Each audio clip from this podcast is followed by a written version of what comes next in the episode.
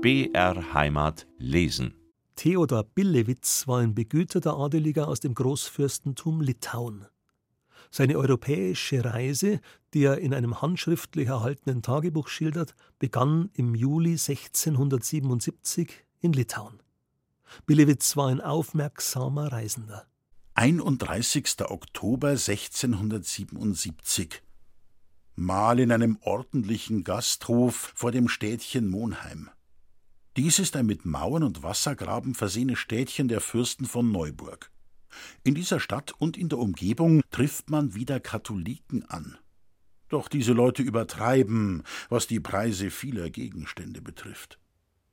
Nachtquartier im Gasthof unweit des Zisterzienserklosters Kaisheim, wo es auch einen Abt gibt.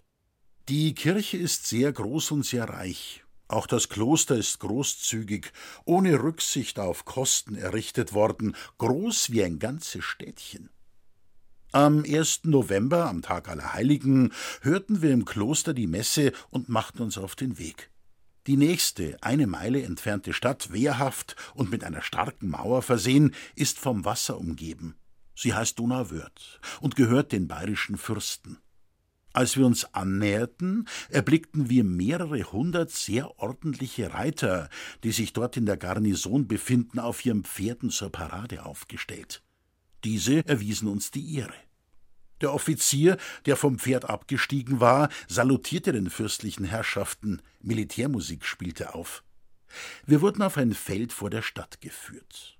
Die Fußsoldaten standen in Reih und Glied vor den Toren, es erklangen Trommeln und Pfeifen, die Piken verneigten sich zur Ehrenbezeugung vor der Kutsche. Unweit der Stadt durchquerten wir die reißende und sehr tiefe Donau. Nach zwei Meilen nahmen wir ein Mahl im Dorf Norendorf ein. Zwei Meilen. Am Allerseelentag hörten wir dort die heilige Messe. Dort lagen in Gedenken an die Verstorbenen drei Totenschädel auf dem Altar. Frauen brachten Schüsseln mit Mehl und Äpfeln in die Kirche, und jede von ihnen trug ein angezündetes Kerzlein. Auf dem Friedhof verbrannten sie in Gefäßen Wacholder und knieten davor betend. Zu welchem Zweck konnten wir nicht erfahren. An diesem Tag, das ist am 2. November, erreichten wir nach zwei Meilen zum Mittagessen Augsburg, das auf Lateinisch Augusta Vindelicorum genannt wird. Wir fuhren den Bräuchen gemäß öffentlich in die Stadt ein. Als wir das Rathaus passierten, spielte die Militärmusik, doch haben uns die gemeinen Leute und einige Soldaten mit ihren Instrumenten schon vor der Stadt begrüßt. Als wir Quartier in einem gemauerten Haus bezogen, übermittelte der Magistrat dem Fürsten seine Komplimente und ließ nachfragen, wann er den Magistrat bei sich sehen möchte. Nach dem Mittagessen fuhren wir zu den Goldschmieden, bei denen wir viele schöne, kostbare Werke sehen durften, so nämlich eine Schatulle, für die man zwanzigtausend harte Taler wollte, eine weitere Schatulle, für die man eintausendzweihundert rote Slotti wollte, eine dritte aus geschliffenem Bergkristall mit den Silber und Gold gefassten Steinen, die dreißigtausend kostete. Auch kostbare, besonders eigenartige Uhren, von denen eine tausend rote Slotti kostete und eine zweite sechzigtausend guter Münzen wert war. Wir sahen auch weitere eigenartige und minutiös angefertigte Goldschmiedewerke, die schwierig zu beschreiben sind. Man kann in Europa keine berühmteren Goldschmiede und Uhrmacher finden als in Augsburg. 3. November. Am Morgen überbrachte der Magistrat Grüße und Geschenke. Nach dem Empfang fuhren die fürstlichen Herrschaften öffentlich mit Reisigern im Gefolge zu den Dominikanern, wo es zwei große Altäre gibt. Weil die Säulen in dieser Kirche in der Mitte platziert sind, teilt sich diese Kirche in zwei Teile. Nachdem wir die heilige Messe gehört hatten, fuhren wir weiter zur Benediktinerkirche. Nach der Messe führte uns der Abt in die Sakristei. Dort zeigte er uns viele bedeutende Reliquien. Unter anderem befinden sich in dieser Kirche die Körper von zwei großen Heiligen, des heiligen Ulrich, seit 600 Jahren erhalten, und der heiligen Afra, die wegen ihres Glaubens verbrannt wurde. Bis heute ist der Leichnam erhalten.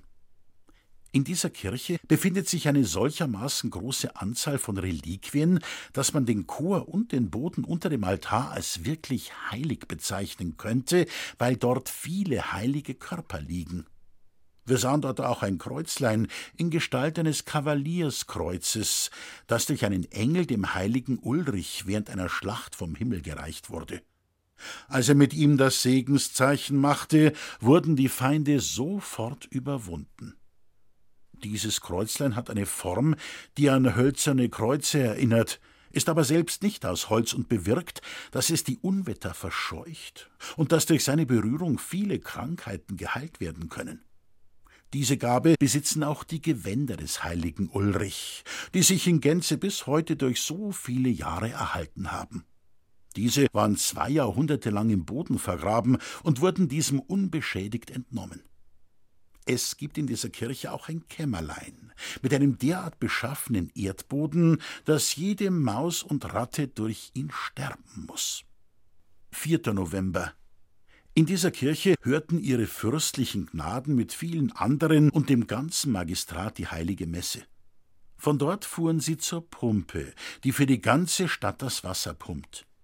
Diese Pumpe zieht in sehr künstlicher Weise durch mächtige Erzrohre, die dicker als Kanonen sind, das Wasser nach oben, und dies auf eine Höhe von 138 Stufen, die ich selber gezählt habe, als ich nach oben ging, wo es in eine stattliche Wanne fließt. Aus dieser Wanne fällt das Wasser mit einem mächtigen Schwung in ein sehr dickes Rohr.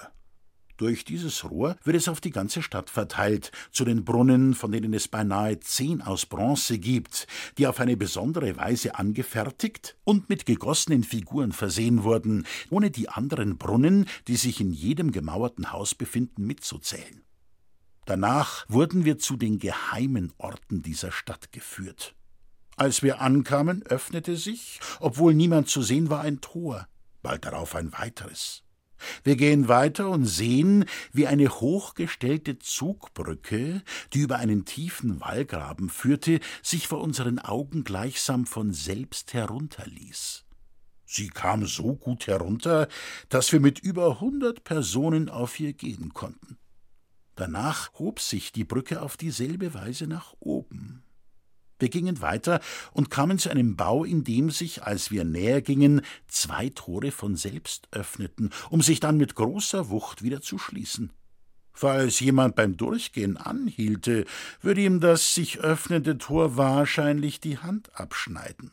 Beim Schließen des Tores drohte ein Durchschneiden des ganzen Körpers. Auf ähnliche Weise klingelte dort ein Glöcklein. Danach führte man uns nach oben und zeigte, wie dies alles bewerkstelligt und auf welch kunstvolle Art es gemacht wurde. Nachdem wir dies gesehen hatten, kehrten wir zum Gasthaus zurück. An diesem Tag empfingen uns die Ältesten der Stadt und den Abt zu einem Bankett. 5. November. Das fürstliche Paar hörte am Morgen die heilige Messe in der Kirche der Regularkanoniker. Dort steht auf dem Altar eine Monstranz, in deren Ziborium eine Hostie eingeschlossen ist, die sich vor vierhundert Jahren in Fleisch verwandelt hat und jetzt wie ein frisch blutender Körper, rot wie rotes Wachs aussieht. Es ist ein Wunder, dass es jedes Jahr am 21. Mai eine Form annimmt, als wäre das Fleisch gerade irgendwo herausgeschnitten worden. Wir haben auch viele andere Reliquien gesehen. Von dort begaben wir uns zum Rathaus, das eigenartig und sehr reich aussieht. Wir sahen die Täfelungen in den Sälen, von denen zwei sehr schön sind, weil man dort Säulen mit Messingbasen und Messingabschlüssen erblicken kann. Es gibt dort viele große und eigenartige Räume.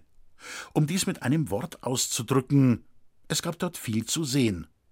Dort hat auch der Magistrat den Fürsten begrüßt und empfangen.